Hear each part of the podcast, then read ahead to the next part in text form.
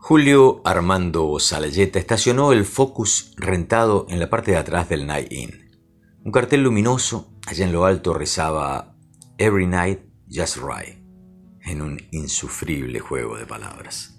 Una lluvia tupida y persistente lo había acompañado desde el mismo momento que sobrepasó Syracuse por la Ruta 90. No dejaba de sorprenderlo la belleza y extensión de este país.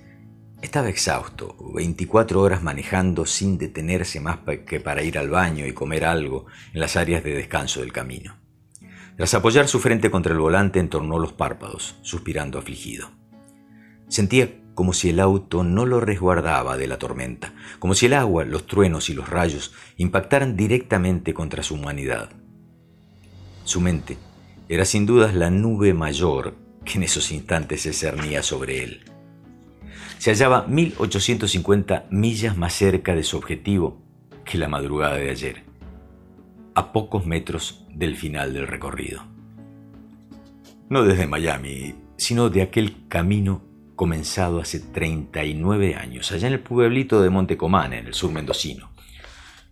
Un paraje tan lejano en el tiempo en el espacio que ya ni siquiera recuerdos le acercaba. Allí donde cae el Niágara estaba su destino. Fue desechando opciones en los pasados cinco años, a partir de que la noción concreta del suicidio fue creciendo en su imaginación, pues no dudaba que había estado allí latente desde el mismo momento en que pudo concebir un pensamiento racional, preparándose para el momento cúlmine, ese que al fin lo liberaría del lastre que la vida era para él. Qué final tan espectacular, musitó mientras estiraba sus miembros luego de recostar el asiento y mirar cómo el cielo empezaba al fin a abrirse. Espectacular por el contexto natural que lo enmarcaba, para nada desde el plano de su repercusión. Nadie ni siquiera llegaría a saber nunca cómo el salayeta del medio desapareció de la faz del planeta. Se había encargado muy bien de que esto así ocurriera. Miró aburrido el reloj del auto. Amanecía sobre el norte del estado de Nueva York. Los rayos eh, liberados por la noche jugueteaban con el aceite y el agua de los charcos depositados sobre el piso del parqueadero. Los arcoíris que allí se formaban lo mantuvieron entretenido por un rato.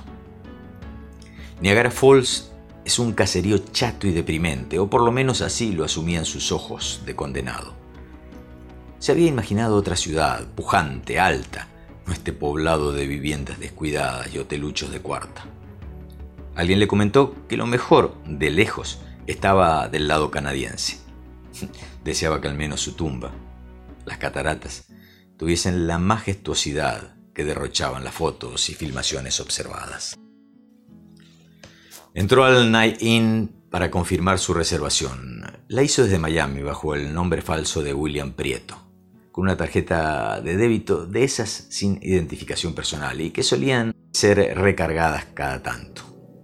Hasta se consiguió una licencia falsa con ese nombre. Pagó el contado por dos noches con desayuno americano incluido.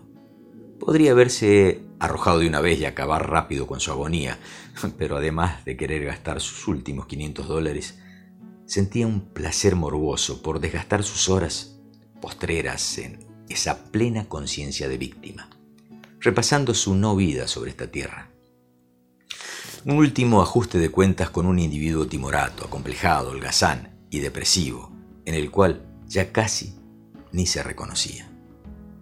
De repente, de repente parecía anestesiado, observándose desde otro plano, más moral y ético, como si al tomar la decisión de acabar con esta basofia humana lo hubiese imbuido de un aura superior.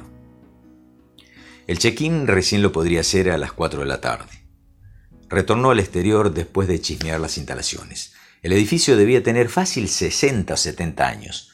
Pese a estar bien pintado y emparchado, aún mantenían elementos que a claras luces eran de décadas lejanas. En su interior se desarrollaba una especie de culto al vintage. Sus aberturas, techo, paredes, muebles y artículos decorativos eran un collage desagradable a la vista. Un muestrario que comenzaba en los 50, por lo menos con un gran mural de un Elvis jovencísimo con el Niágara de fondo. El Nayin era regenteado por una familia hindú que vivía en el mismo hotel, desde el abuelito hasta un puñado de nietos, lucían desperdigados sobre los sillones de la sala de recepción. Durante todo el día recorrió los diversos senderos que bordeaban las cataratas, buscando el punto ideal de despegue. Hacia abajo o hacia arriba. Eso estaba aún por verse. El paisaje no lo defraudó para nada, era majestuoso, intimidante. Ascendió al punto más alto, anduvo por abajo, realizó cuatro tours que les aconsejaron ahí, y al llegar la nochecita ya tenía la decisión tomada. El salto sería desde una gran roca que alcanzaba el nivel del río en la naciente de su cascada más elevada y que a la vez poseía el mayor caudal. Era fácil encaramarse a ella desviándose apenas de la fila de extasiados ponchos amarillos que lo acompañaban. Esa tarde, y una vez arriba, se aseguró que estaba bien al resguardo de la mirada de curiosos. No debía haber registro ni información de su paso por allí. Ninguna manera de seguirle el rastro. Lo mismo, el día siguiente regresaría a corroborar todo esto.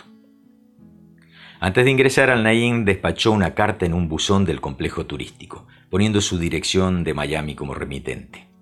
En ella les mentía a sus padres y hermanos sobre el próximo viaje que lo llevaría a recorrer el mundo entero, África, Europa, Asia, Oceanía. Se tomaría todo el tiempo necesario, trabajando en cuanto lugar pudiera para mantenerse. Les rogaba que no se preocupasen, que estaría bien, que no iba a entablar contacto con nadie durante la travesía y que los quería un montón. Intentaba evitarle a su familia cualquier tipo de sufrimiento. Al final ellos, ellos no tenían mínima culpa en que hubiese sido siempre un loco de mierda, irremediable. La pieza del hotel era más linda de lo que sus 60 dólares diarios insinuaban. Tipo suite, con un baño con bañera y un pequeño y confortable living. Además de la puerta de entrada existía otra inmensa, bien antigua, que comunicaba con el cuarto contiguo. A veces se daba que un grupo numeroso alquilaba las dos habitaciones como una sola unidad a un precio especial. El cadete del hotel le acababa de traer una hawaiana tamaño medio que acompañaba con un par de Samuel Adams. Cuando escuchó por vez primera el ruido. Poca atención le prestó y tras encender la tele se entretuvo con un informe de un canal de Búfalo que denunciaba la extrema marginación de la población negra de esta ciudad. Bien los comprendía, si él mismo siempre fue un segregado, menospreciado, ignorado. A lo largo de tres décadas fue sometido a mil y un estudio. Una especie de bicho raro, asocial por naturaleza. Nadie lo comprendió jamás. Sus actitudes, su forma de enfrentar las circunstancias nunca fueron normales. La gente lo evadía y él terminó aislándose. Ni la psiquiatría, menos la psicología, lo ayudaron en algo. Solo lograron atiborrarle de drogas, convirtiéndolo en un zombie y dañándole aún más la mente y el estómago. Hacía tiempo que ya ni las tomaba. Es más, se mudó a Miami para no tener que soportar la presión de su familia. Nuevos ruidos extraños desviaron sus pensamientos. Un apenas audible traqueteo acompañado de un zumbido le llegaban desde el cuarto contiguo. No eran molestos, pero incentivaban su curiosidad. Julio Armando Salayeta se levantó del sillón masticando con deleite el borde de una porción de pizza, no sin antes abrir otra cerveza, y entonces ahí sí se dirigió hacia la puerta que lo separaba del vecino. Pegó su oído contra la madera y se quedó un momento tratando de dilucidar la causa de un sonido tan particular. El gran hueco de la vieja cerradura lucía como tapado con un cartón pintado de marrón oscuro. Fue a apagar la luz y con sumo sigilo introdujo la punta de una lapicera haciéndole una pequeña abertura. Junto a Aires, sintiendo como el corazón se le descompasaba. No era un fijón, pero había algo de toda esa situación que lo atraía. Agachándose lentamente, evitando cualquier ruido, acercó su ojo derecho al punto de luz que ahora le llegaba. Tras unos segundos eternos, debió pestañear con fuerza, para anclar las increíbles imágenes que en ese instante iluminaban su retina. Extracto de Allí donde cae el Niágara, cuento de la selección de relatos El rival de Dios, de Walter Greulach.